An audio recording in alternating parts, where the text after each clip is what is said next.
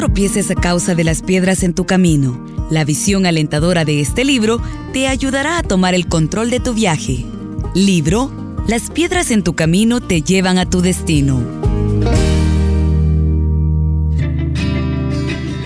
Qué alentador es saber esta verdad con la cual se titula el capítulo 2 del libro Las piedras en tu camino te llevan a tu destino.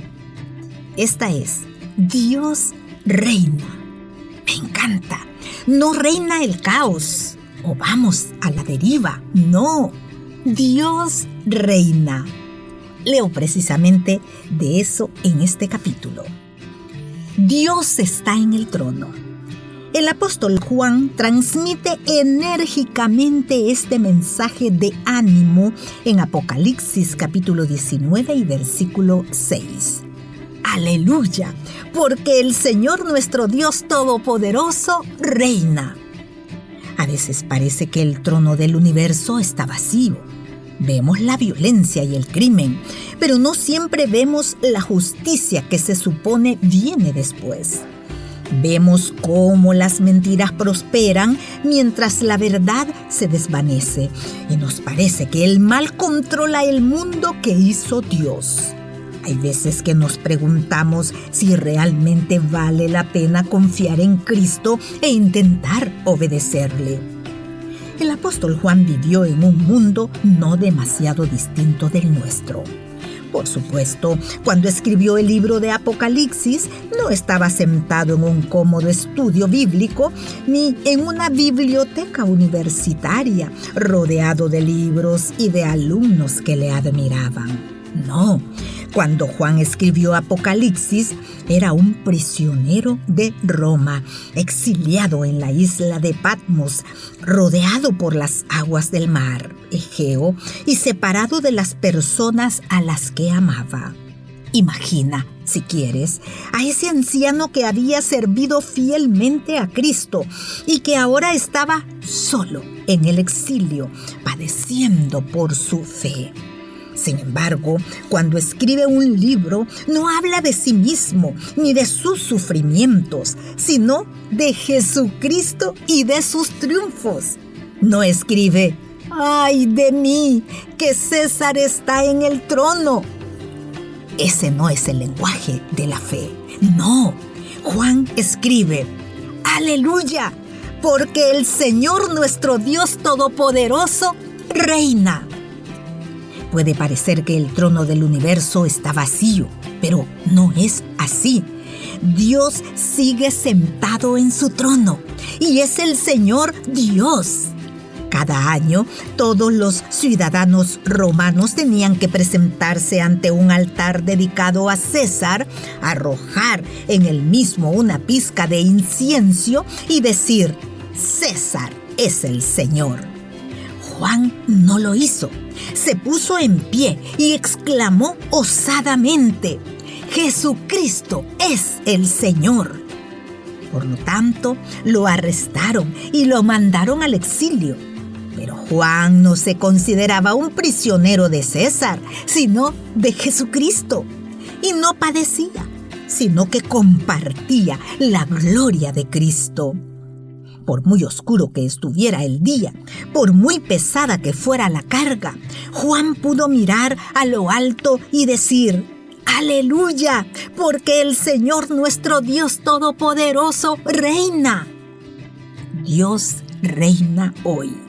No ha abandonado su trono, ni ha entregado el universo en manos del enemigo.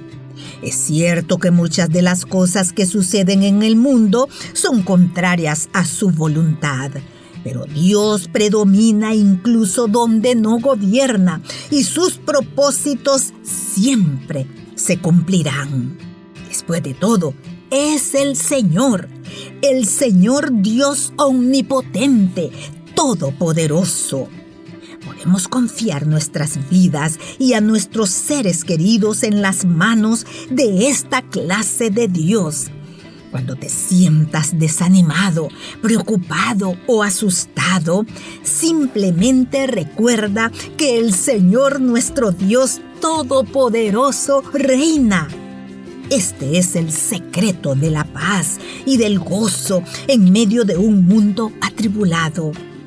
Así es como el profeta Isaías encontró fortaleza cuando su mundo se vino abajo. La nación de Judá estaba gobernada por el piadoso rey Usías, un hombre que hizo maravillas por su pueblo. Pero un día el rey Usías murió e Isaías pensó que todo había acabado. Nos habla de esto en el sexto capítulo de su profecía. En el año que murió el rey Usías, vio al Señor sentado sobre un trono alto y sublime, y sus faldas llenaban el templo. Menuda visión debió ser esa. El trono en la tierra estaba vacío, pero en el cielo estaba ocupado. En la tierra la gente hacía duelos, pero en el cielo los serafines alababan a Dios y decían, Santo, santo, santo, Jehová de los ejércitos, toda la tierra está llena de su gloria. Esta visión del trono de Dios transformó al joven Isaías, le convirtió en un hombre nuevo. En lugar de sentarse a llorar, Isaías se consagró a Dios, salió al mundo y comenzó a dar testimonio. El apóstol Pablo tuvo una experiencia parecida que se encuentra descrita en el capítulo 18 de Hechos. Pablo había acudido a la ciudad de Corinto a predicar y a fundar una iglesia, y el camino fue realmente arduo. Para empezar, Corinto era una ciudad muy malvada y la oposición del enemigo era aplastante. De hecho, es posible que Pablo tuviera la tentación de dejarlo todo pero una noche Jesús vino ante Pablo y le dijo, no temas, porque yo estoy contigo, porque yo tengo mucho pueblo en esa ciudad. Pablo se quedó en Corinto un año y medio y levantó una iglesia que daba testimonio. ¿Qué fue lo que hizo la diferencia? Pablo descubrió que Dios seguía sentado en el trono. Y eso es lo que tú y yo tenemos que descubrir si queremos seguir adelante en este mundo tan difícil.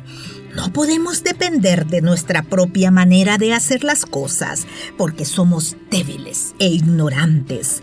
Tampoco podemos depender demasiado del gobierno de otros porque son tan débiles e ignorantes como nosotros de lo único de lo que podemos depender es del gobierno y el reinado de Jesucristo, nuestro Señor y Salvador. Si Él está en el trono de nuestras vidas, podemos enfrentarnos al mañana con valor y confianza. Me parece una buena conclusión a la lectura de hoy dejar lo siguiente. No podemos depender de nuestra propia manera de hacer las cosas porque somos débiles e ignorantes. Vaya, qué verdad, que nos hace descansar en ese Dios soberano que reina. Muchísimas gracias por su atención a este programa. No quiero retirarme sin recordarle lo siguiente. Si el Señor está en su trono, nuestras vidas pueden estar quedas y confiadas, ya que todo está bajo su control. Muchísimas gracias y hasta la próxima.